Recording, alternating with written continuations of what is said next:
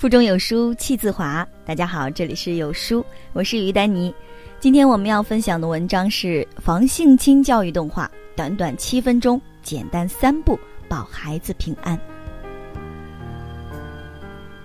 周末的时候，跟闺蜜一家去北郊踏秋了，看着她家女儿乖巧可爱、温暖贴心，再看看我家这个小调皮，我羡慕极了。可谁知她说。哎呀，这有什么羡慕的？别羡慕了。你知道我养女儿是有多担心呀？就怕她遇见什么坏人。她老公说：“我们现在最紧张这个，尤其是看了热点新闻以后，我现在都不敢送女儿单独去上兴趣班了，就怕她安全出什么问题。”是啊，看到孩子的悲剧，哪个做父母的不心疼、不担心孩子的安全呢？别说是女孩了，男孩也担心呢。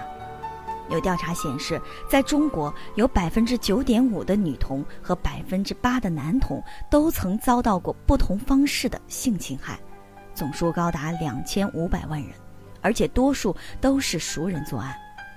这些数字实在是触目惊心，警醒我们对孩子的保护绝不可以有丝毫的掉以轻心。但退一步说，无论父母多么努力。也无法做到二十四小时无缝隙贴身保护，孩子总有独处落单的时候啊，所以教会孩子自我保护，远离性侵害更关键。这两天呢，我无意间看到了美国 How to Tell Your Child 的机构制作的儿童防性侵视频，看完以后就感叹了，有时候不得不服老美在这方面的专业性。动画视频内容简单易懂，又实用有效。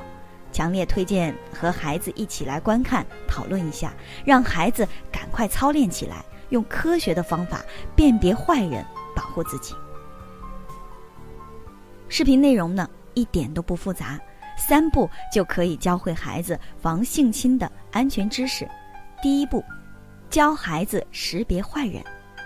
在教孩子怎么保护自己之前，老师呢先问了一个问题：怎么辨别坏人呢？对于坏人啊，每一个孩子都有自己的看法。不过他们的认知仅仅只是限定于坏人有大大的牙齿、血红的眼睛、巨大的手和邪恶的笑容。老师一个接一个吹破孩子们关于坏人的天真想法，并告诉他们，坏人呢并不等于长得坏，有的人啊甚至长得很好看，看上去很和蔼、很炫酷，还有各种美味的糖果和礼物呢。这下孩子就困惑了，既然坏人看上去很友善，那怎么才能分辨出来呢？那我们就要看看第二步，教孩子认识隐私部位，警惕五个警报。直接从外表分辨披着羊皮的狼确实挺难，老师转而教孩子如何识别坏人的坏行为。在此之前呢，需要先教孩子认识身体，并知道自己的隐私部位。一般在生活中，我们都习惯性的告诉孩子，泳衣遮住的地方就是隐私部位。这种方式虽然简单，但是通过这种描述，孩子只能知道一个大概的范围，并不真的明白哪些部位是隐私部位。对于这个方面呢，其实大可不必讳莫如深，我们可以跟老师一样，非常坦然地告诉孩子，男孩的生殖器官和屁股是隐私部位。而女孩的乳房、生殖器官和屁股是隐私部位，那这些部位是不可以给外人看或者触碰的。如果有人要看你的隐私部位，或者让你看他的隐私部位，叫做视觉警报；如果有人谈论你的隐私部位，叫做言语警报。那如果有人触碰你的隐私部位了，或者叫你触碰他的隐私部位，这个叫做触碰警报。单独与陌生人在一起，叫做独处警报。特别要注意的是，父母不在身边，不要接受陌生人给的糖果。如果有人拥抱、背或者亲吻你，叫做拥抱警报。这五个警报都是危险信号，我们要孩子明白，当有人对他做出这五种行为任意之一时，他就可以判定那个人是个坏人，要勇敢地对他的行为说 “no”。第三步，与孩子共建照顾者名单和爱心圈。那有没有例外呢？当然有，这也是视频内容科学专业的地方。第一，爸爸妈妈可以，不过只能在必须帮孩子洗澡或者孩子隐私部位受伤的情况下才行。这种方式超棒，可以帮孩子进一步明确身体的界限。要明白，爸爸妈妈也只有在特殊的情况下才能触碰自己的隐私部位。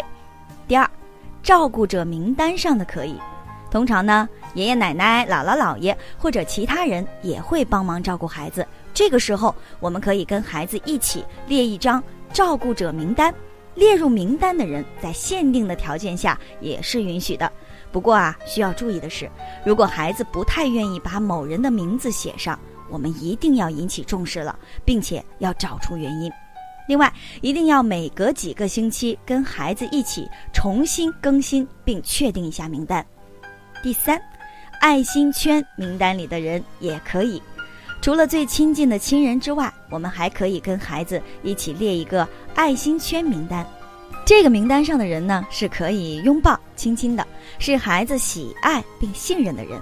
列好爱心圈以后，孩子就可以安全踏实的享受亲人、长辈、朋友的关心和爱了。当老师教完所有安全课程，还对孩子进行了随堂测试，来确保孩子真的听懂并且记住了。老师呢？是通过下面的问题来进行检测的。第一，在妈妈的陪伴下，医生检查你的隐私部位可以吗？第二，如果有一个男人触碰女孩的胸部，可以吗？第三，如果一个照顾者帮一个男孩穿衣服，可以吗？第四，如果一个男人在女孩面前脱衣服，可以吗？第五，如果一个女人对女孩说“漂亮的乳房”，可以吗？第六，如果一个女人带一个正在跟朋友玩耍的女孩子去偏僻的街道，可以吗？这些题目呢还有很多，每做一道题，孩子关于安全和危险的界限就越明晰。和孩子一起看完前半部分教学内容后，也让他来回答试试看，帮助他更准确地理解安全知识，掌握安全原则。视频的最后呢，更加意义非凡。当孩子问：“为什么会有人想要强行背我、亲我、接触我呢？”老师的回答充满智慧，既没有使用恐怖的语言让孩子害怕。又非常巧妙地给予了孩子说不的勇气。因为一些人有生病和脆弱的心理，他们喜欢伤害别人，而且他们真的很害怕。如果你们不喜欢某人触碰你们的方式，你们必须说不，也不需要害怕。那如果遭遇到这样的坏事儿，说不永远不会太迟。告诉你的父母或者熟悉的人，还可以让其他孩子远离那个坏人。不错，孩子需要具有辨别坏人的能力，更需要具有对坏人说不的勇气。种种悲剧的现实告诉我们，那些受伤害的孩子当然知道摧残他们的是坏人，却没有对他们说不的勇气，纵容坏人对自己的伤害，让自己徘徊在痛苦中，久久不能自拔。所以，当和孩子一起看完视频的时候，请记得跟他郑重其事的保证：无论他面对什么样的困难和问题，只要不是主动伤害别人，爸爸妈妈会永远相信他，并且保护他，不计一切代价。下面呢，就是由美国 How to Tell Your Child 机构制作的儿童防性侵视频，全长呢大概是七分钟，建议给四岁以上的孩子来观看。在这个碎片化的时代，你有多久没读完一本书了？长按扫描文末的二维码，在有书公众号菜单免费领取有书独家引进的外文畅销书四本，附中文讲解。我是于丹妮。我在魅力滨城大连问候亲爱的你，早安，我们下期见。